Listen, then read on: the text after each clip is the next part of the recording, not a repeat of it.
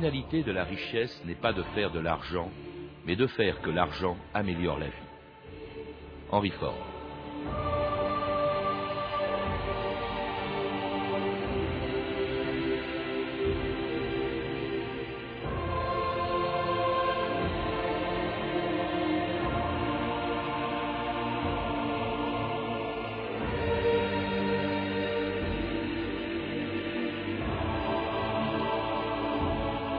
Ans d'histoire.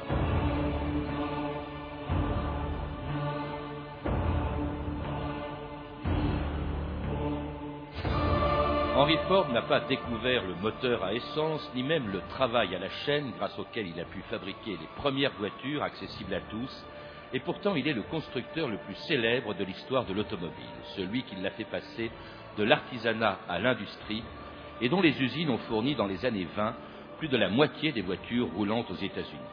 Elles ont permis à Henry Ford de devenir en quelques années un des hommes les plus riches du monde. Une réussite extraordinaire pour ce fils d'un fermier de Michigan, né en 1863 pendant la guerre de sécession, et dont la vocation a commencé quand, à l'âge de 13 ans, il a vu passer sur une route une étrange machine qui n'avait pas besoin de chevaux pour se déplacer. Enfin, qu'est-ce que c'est On dirait une chaudière à roulettes. En tout cas, il n'y a pas de chevaux. Et pourtant, la voiture avance toute seule. J'ai jamais vu une chose comme celle-là depuis que je suis né. J'avais jamais vu une voiture qui avance sans chevaux. C'est la vapeur, piston. Henri, ne t'approche pas. Cette machine crache du feu. Reviens, c'est peut-être dangereux. Vous venez de loin, monsieur. De Détroit. Cette machine, vous l'avez faite vous-même avez eu du mal Machine à vapeur euh, grâce à laquelle Henry Ford aurait découvert sa vocation, elle ne ressemble pas beaucoup aux voitures qui nous entourent aujourd'hui au mondial de l'automobile, mais elle en est un peu l'ancêtre. Patrick Le Sueur, bonjour. Bonjour. Alors vous êtes un spécialiste de l'histoire de l'automobile et l'auteur entre autres d'un livre sur les deux plus célèbres voitures de Ford, les Ford T et A, euh, qui, est conçu par qui est conçu par un homme qui est sans doute peut-être, je pense que c'est le premier nom qui vient à l'esprit quand on parle d'automobile, un homme extrêmement célèbre dans cette industrie. Pour quelle raison? Parce qu'après tout, c'est pas lui qui a inventé la voiture, je l'ai dit. Non, du tout, c'est pas lui qui a inventé la voiture, bien qu'en 1896, il construise sa première automobile à moteur type auto, à combustion interne. Mais c'est pas le premier, effectivement. Son concept à lui, c'est la voiture de masse. C'est la voiture pour tout le monde. C'est l'idée qui va l'animer tout au long de sa vie et de sa carrière qui, dans un premier temps, il aura du mal à mettre ce, concept en route, puisqu'il euh, ne sera pas maître de son destin. Il essaiera de construire, euh, de bâtir sa propre société. C'est un homme qui a beaucoup d'idées, mais pas beaucoup d'argent. Euh, donc, avant la formation de la Ford Motor Company en 1903, il va s'essayer à plusieurs, dans plusieurs, à fonder plusieurs types de, de compagnies automobiles, mais qui font bizarrement faillite toutes les deux. C'est la Detroit Automobile Company et la Henry Ford Motor Company. Et euh, en fait, à l'aube de son 40e anniversaire, il est plutôt euh, en mauvaise posture. Il a un petit travail dans, euh, dans la compagnie euh, de lumière électrique de Edison. Mais on y reviendra, euh, Henri Le Sueur. Mais ce qui me frappe, vous l'avez dit d'ailleurs. Enfin, Henri Le Sueur. Euh, pardon, Patrick Le Sueur. Ce qui me frappe, c'est que c'est sa vocation très précoce. Hein. Il y a cet extrait d'un téléfilm où on dit qu'il a vu cette machine à vapeur et puis qu'il se met à bricoler. Il est né, je l'ai dit, pendant la guerre de sécession. Pendant la bataille mais, de Gettysburg. il était beaucoup plus doué pour le bricolage que pour les études ou même pour le travail à la ferme, puisqu'il est né dans une ferme. Bah, son père, William, est un émigrant d'Irlande, on voulait en faire un fermier, évidemment. Euh, il a tout de suite vu que pour le jeune Henri, ce n'était pas du tout l'avenir qu'il avait prévu. Il s'intéresse très vite, effectivement, aux choses mécaniques, euh, notamment aux montres. Il sera toute sa vie un collectionneur ah assidu de montres, et dès qu'il aura un peu d'argent devant lui, si je peux dire, il, aura, il, se il fondera une collection tout à fait extraordinaire qu'on peut voir encore à son musée. Euh, donc en fait, son, son avenir, c'est vrai que c'est un avenir mécanique, pas du tout de fermier comme voulait, voulait faire son père. Son, son, père qui disait que son fils Henri n'avait pas un cerveau mais des roues hein, dans la tête. Alors, euh, il, euh, il, travaille, vous l'avez dit, dans la compagnie euh, Edison. Il se marie aussi en 1888 et puis passe son temps libre pour bricoler sa toute première voiture en 1896. Ah, mais les roues sont arrivées?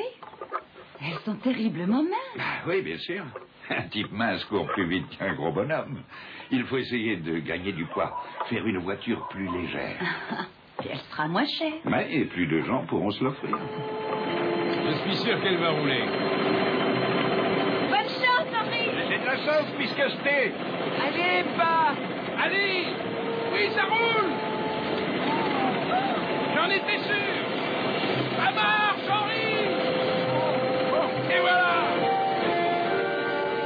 Qu'est-ce que vous pensez de cette machine, Monsieur Murphy? Je pense que votre mari et moi, on va construire des voitures. Alors cette euh, toute première voiture, elle ne ressemblait pas du tout, encore une fois, à celle qu'on peut voir aujourd'hui. C'était une espèce de châssis avec quatre roues, il n'y avait pas de carrosserie, euh, il y avait un moteur, il y avait quelque chose qui ressemblait vaguement Oui, alors il n'y avait à un pas de volant. Ce qu'on appelle le quadricycle. hein. Alors, exactement. Donc la voiture était manœuvrée par ce qu'on appelait une queue de vache, c'est-à-dire que ce n'est pas un- encore le volant. C'est extrêmement rudiment- rudimentaire. C'est une voiture qu'il a construite le long de, son- de sa maison, sur, au 58 Bagley Avenue à Détroit, qui existe toujours, qui deviendra une usine Ford plus tard. Et euh, il commence donc à faire des essais dans la ville de Détroit avec ce, alors effectivement, qui est extrêmement rudimentaire, mais tous les véhicules à cette époque, même en Europe, étaient encore extrêmement rudimentaires, sans, sans volant, avec des moteurs euh, soit en V à bicylindre, soit monocylindre. Et c'est sa première expérim- expérimentation automobile. Et on en est effectivement au tout début de, de l'automobile. L'Amérique d'ailleurs n'est pas un grand constructeur à l'époque, hein, c'est très artisanal ce qui se fait. Je crois qu'il y a une trentaine d'entreprises qui fabriquent 2000 voitures à la fin du 19e siècle. C'est c'est pratiquement rien, hein, la Non, production alors il y a américaine. Il y a Oldsmobile à l'époque qui en 1896-95 commence à expérimenter des voitures, mais effectivement, euh, à cette époque en Europe, nous sommes plutôt en avance. Mm. C'est vrai. Alors là, il y a donc ce quadricycle qui passe, qui, qui va quand même à une vitesse prodigieuse, un 32 km heure. Hein, C'était l'époque.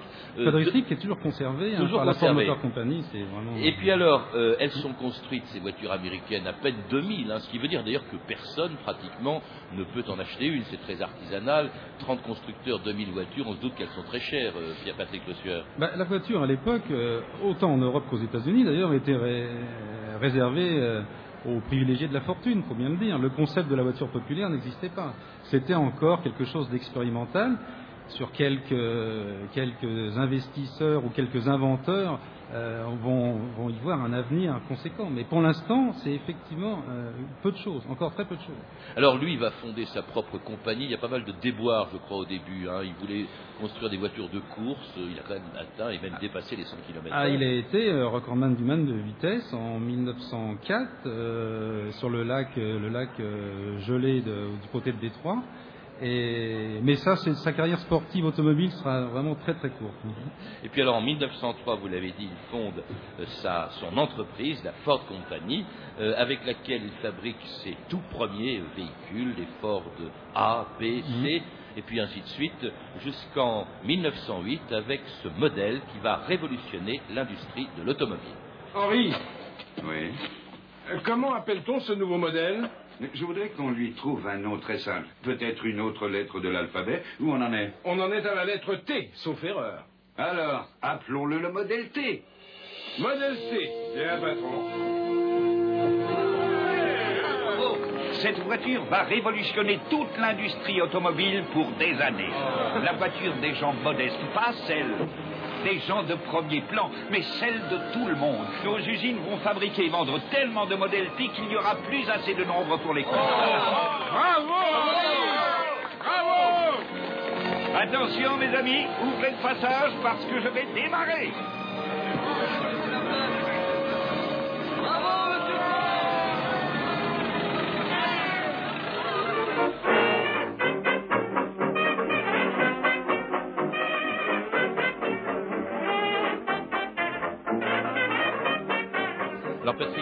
Dans votre livre, vous écrivez que s'il existe une hiérarchie dans l'histoire de l'automobile, de grande diffusion en tout cas, la Ford T est en tête. Pour quelle raison? Comment expliquer le succès considérable qu'elle a pu avoir aux États-Unis, même dans le monde, parce qu'on en a vendu dans le monde entier? Bien sûr. Et alors là, euh, donc le 1er octobre 1908 est construit la Ford T, la première, la Ford T.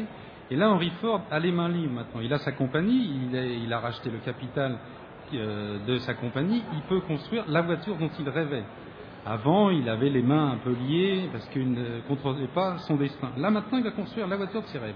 C'est-à-dire la voiture terrestre, c'est celle qui va s'adresser à tout le monde.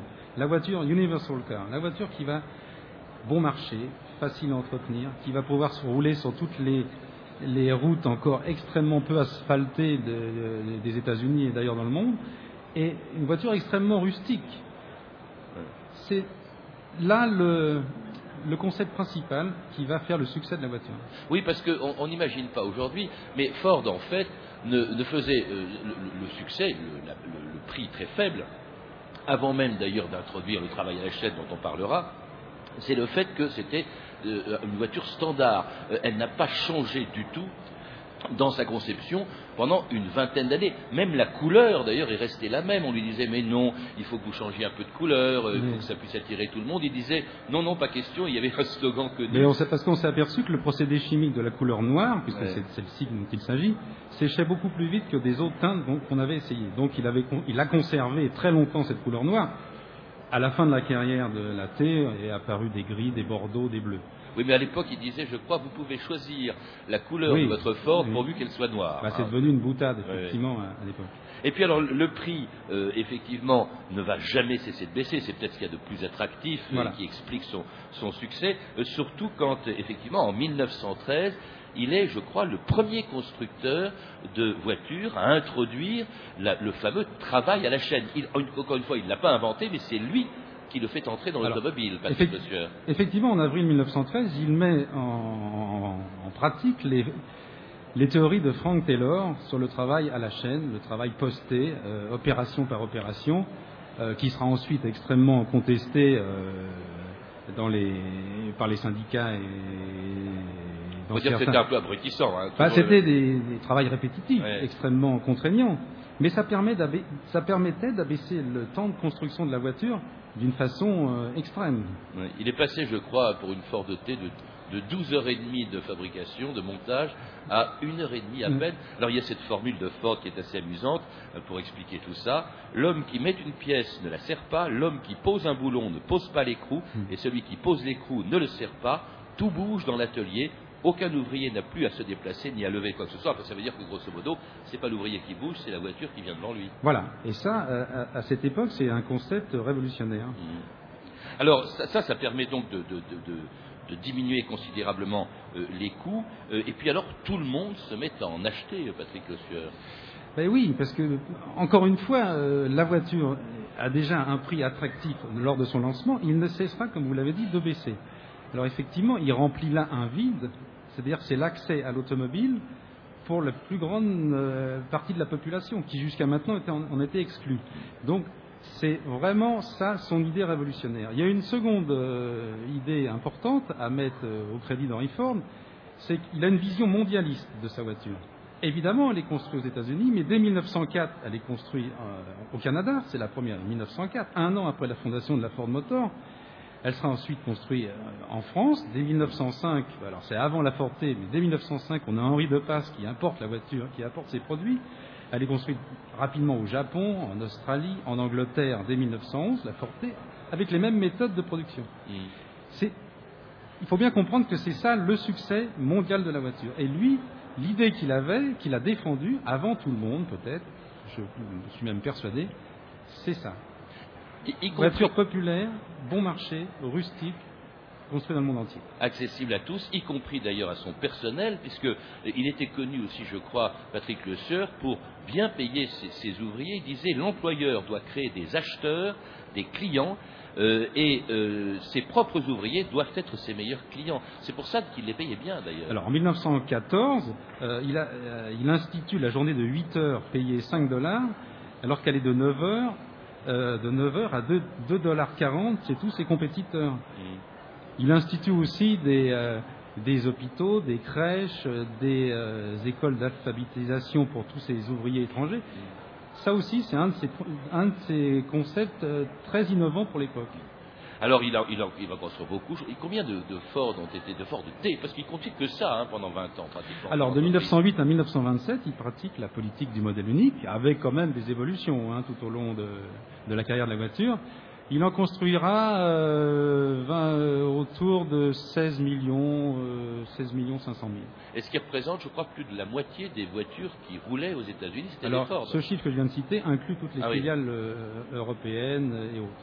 Mais alors, il y a un moment donné quand même, entre-temps, il a passé, je crois, la main, enfin en principe, à son fils, Hetzel, c'est lui qui devient le patron. En dès 1919, de chez Ford. il devient le, oui, son fils Ouais. unique, né en 1893, devient le patron de la Ford Motor en 1919. oui. Mais alors quand son fils, quand les, euh, euh, les cadres de cette firme commencent à lui dire mais attention on vieillit, lui il n'écoute pas du tout, il veut continuer à faire de la Ford T, il considère qu'il n'y a pas à changer, même si la concurrence, parce qu'elle est importante, elle se développe la concurrence. Alors, effectivement, alors là, c'est un de ses points, un de ses points négatifs, c'est-à-dire que c'est un garçon qui, on va dire, est un petit peu têtu sur ses, sur ses idées, et il a vraiment tardé, trop, trop, trop tardé à, à changer son modèle T, puisque quand il l'a abandonné finalement en 1927, la concurrence était quand même extrêmement euh, affûtée, notamment celle de la General Motors et de son concurrent de toujours, qui sera son concurrent de toujours, c'est Chevrolet, qui commençait à présenter des voitures extrêmement mieux finies, avec un six cylindres.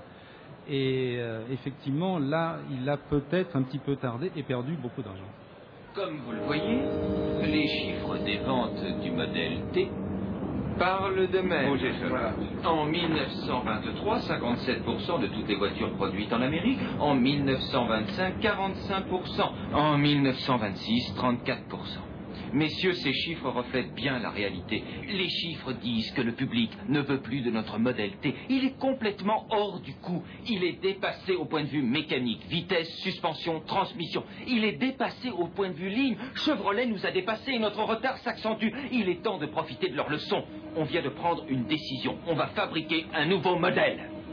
Mesdames et messieurs, aujourd'hui est le jour que toute l'Amérique, et je peux même dire une bonne partie du monde, attendent dans la fièvre. Parce que vous allez enfin pouvoir admirer le premier exemplaire du nouveau modèle fabriqué par Ford, le modèle A.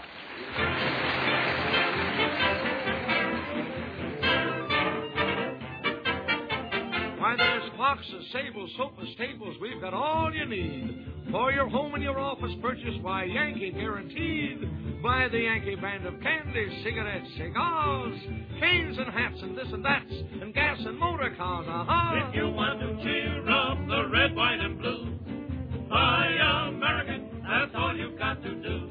Your old Uncle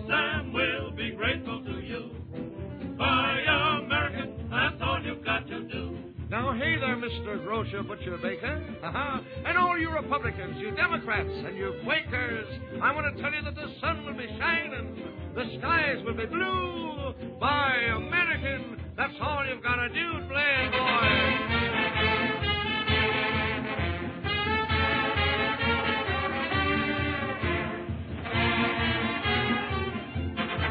Come on and buy American, that's all you've got to do.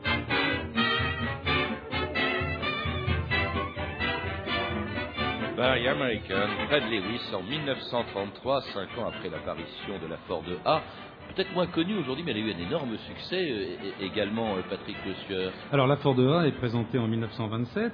Bon, euh, elle a eu un énorme succès, mais elle a été construite quand même qu'à aux alentours de 5 millions d'exemplaires, ce qui est pour euh, Ouais. le vieil Henri une plaisanterie. Mais là, la politique du modèle unique était plus possible à cette époque-là, parce que la concurrence était vraiment aguerrie. Euh, ça impliquait de changer des, les modèles, d'avoir une période de vie par modèle nettement, nettement inférieure. Euh, un innovateur hein, quand même, un des, un des premiers aussi à avoir mis euh, dans ses voitures des, des V8. Alors, euh, ça c'est son C'était des second. paris. Hein. Ça, c'est son second pari, c'est en 1932, euh, à la fin de la production du, du- du Ford A 1927. Il a fermé ses usines pendant près de 7 mois pour préparer euh, son nouveau modèle. Euh, je précise que pendant ces 7 mois, il a perdu 150 millions de dollars, ce qui à l'époque est une somme absolument colossale. Bon, dérisoire pour lui, il faut qu'il gagne des Oui, enfin, bon, et je- Ouais. les comptables venaient souvent le voir en lui disant Monsieur Ford Ouais. avec des pincettes, parce que c'était un. Il disait mais tout ça, c'est des broutilles. Ce qui compte, c'est l'idée qu'on va avoir maintenant. Ouais. Donc l'idée qu'on va avoir maintenant, c'est de faire un V8. Alors je rappelle qu'un V8 en 1932, c'était réservé uniquement aux voitures haut de gamme. Lui, son idée, c'est de faire un V8 Pour tout le monde, pour le peuple. fois, ouais. Voilà, c'était ça son idée. En sachant, il, sachait, il savait que Chevrolet avait un 6 cylindres Donc ses conseillers techniques les plus proches lui disaient mais pourquoi vous ne faites pas un 6 cylindres Parce qu'un 6 cylindres, Chevrolet le fait. Nous, on va faire un V8. Alors, par des procédés de fonderie que je ne vais pas expliquer ici, qui seraient très longs, il a réussi à baisser le coût de fabrication d'un V8 à celui d'un 6 cylindres classique, voire d'un 4 cylindres. C'est vraiment un homme qui est, qui est, très attaché au progrès, au bien-être, et en même temps, Patrick Le c'est un conservateur, même parfois réactionnaire. Sur le plan social, par exemple, pas question que les syndicats entrent chez Ford. Non, alors c'est effectivement un étrange personnage. C'est un mélange d'innovation et d'obscurantisme euh, mélangé. Alors c'est vrai que sur les syndicats, ce sera le dernier constructeur euh, américain à reconnaître euh, le United Auto Worker, qui était le syndicat automobile, en 1937. Jusque-là, il s'y était fermement opposé, parfois avec une certaine violence d'ailleurs, puisque il, il, euh, il, utilisait l'agence Pinkerton pour ouais. faire le service d'ordre de ses usines, qui n'étaient pas des cœurs tendres. Un tyran domestique un peu chez lui aussi, parce que même s'il passe la main à son fils Edsel, il reste le patron de la firme, il n'écoute pas tellement son fils, euh, avec lequel il s'entend pas bien. Alors, est, alors, si on peut en dire un mot, Edsel, ouais. Ford et Henry, euh, il lui cède la main effectivement sur l'entreprise en 1919, mais il est toujours derrière à tenir les rênes fermement.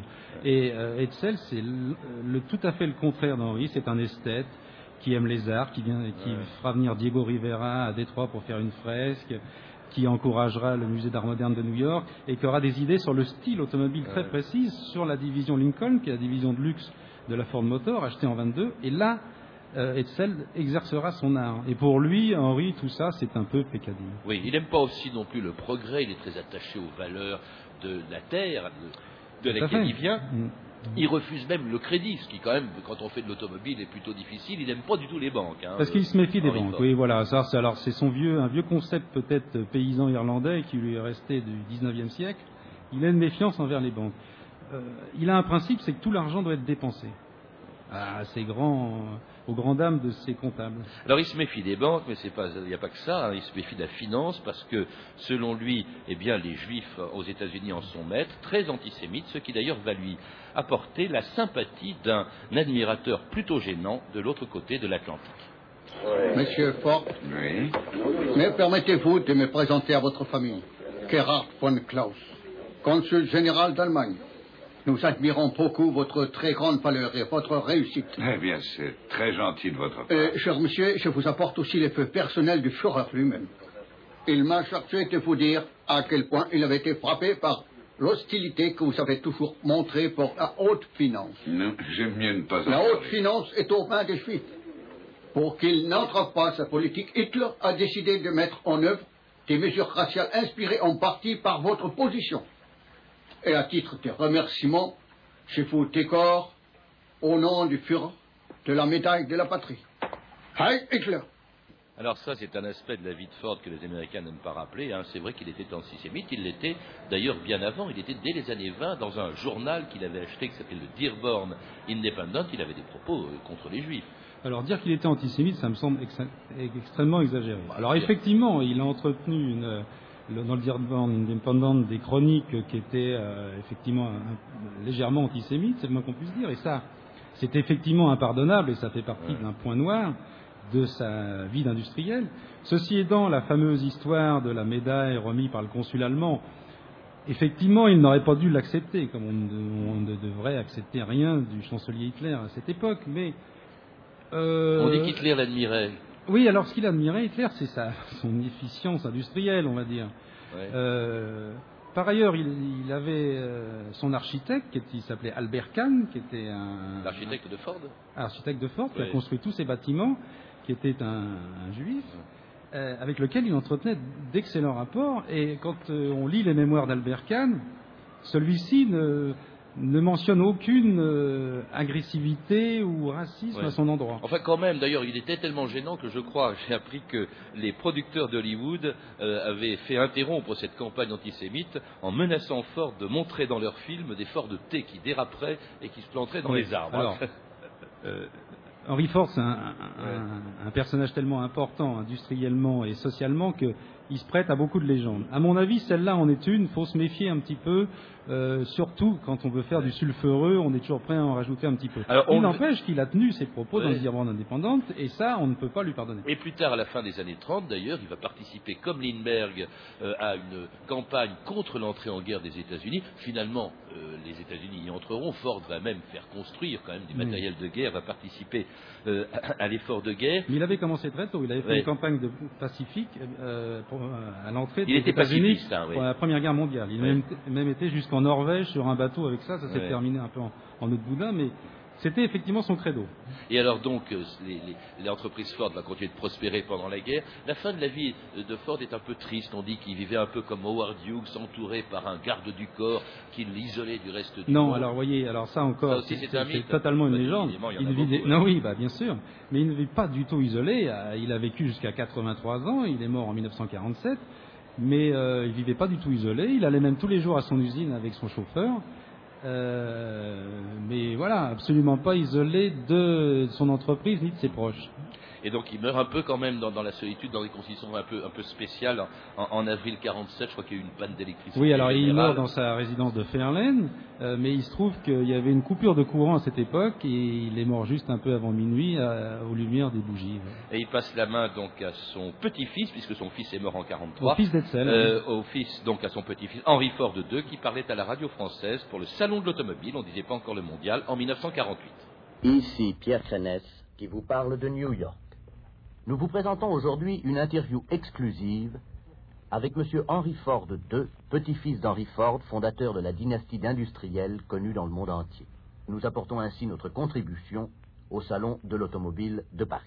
Monsieur Henry Ford, pourriez-vous nous dire tout d'abord en quelle année Henry Ford, votre grand-père, a construit sa première voiture? Mon grand-père a construit sa première voiture en 1896. Et combien de voitures les usines Ford ont-elles produit depuis cette date? Nous avons produit dans le monde entier plus de 34 millions de voitures et camions. Combien y a-t-il d'ouvriers employés dans vos usines? La Ford Motor Company emploie aux États-Unis à présent 140 000 personnes. La compagnie Ford de France vient d'introduire un nouveau modèle. Pourriez-vous nous dire quelque chose à ce sujet? Avec plaisir. La nouvelle voiture de tourisme a été présentée au Salon de Paris la semaine dernière. Elle est à peu près de la même dimension que la modèle française de l'année dernière. Et c'était Henry Ford, de petit-fils de Henry Ford, le patron. Je crois que est-ce que, la, est-ce que Ford aujourd'hui est encore dirigé par, euh, par la famille Ford? C'était une entreprise familiale. Bah écoutez, elle a été longtemps non dirigée par un Ford et à l'heure actuelle, elle est dirigée par William Clay Ford Jr., qui est l'arrière-petit-fils, arrière-petit-fils de, de Henry Ford Ier. Merci Patrick Le Sœur et merci à tous ceux qui sont venus nous voir ou nous entendre en direct du mondial de, l'automobile. Pour en savoir plus, je recommande la lecture de votre livre, la Ford de plusieurs livres, la Ford T et A, publié aux éditions ETAI, collection de mon père, et l'aventure du salon d'automobile qui vient de paraître chez Hachette Collection. À lire également les plus belles années Ford de Fabien Sabatès aux éditions Massin. Vous avez pu entendre des extraits du téléfilm en deux parties, Ford, réalisé par Alan Eastman avec Cliff Robertson dans le rôle d'Henry Ford. Toutes ces références sont disponibles par téléphone au 32 30, 34 centimes la minute ou sur franceinter.com. C'était 2000 ans d'histoire. Merci à Patrice Klein, Laurence Serin, Emmanuel Fournier, Claire Destacan, Catherine Louis et Franck Olivard et à notre réalisatrice Anne Kobilac. Demain, dans 2000 ans d'histoire, on passe à toute autre chose puisque nous parlerons des druides.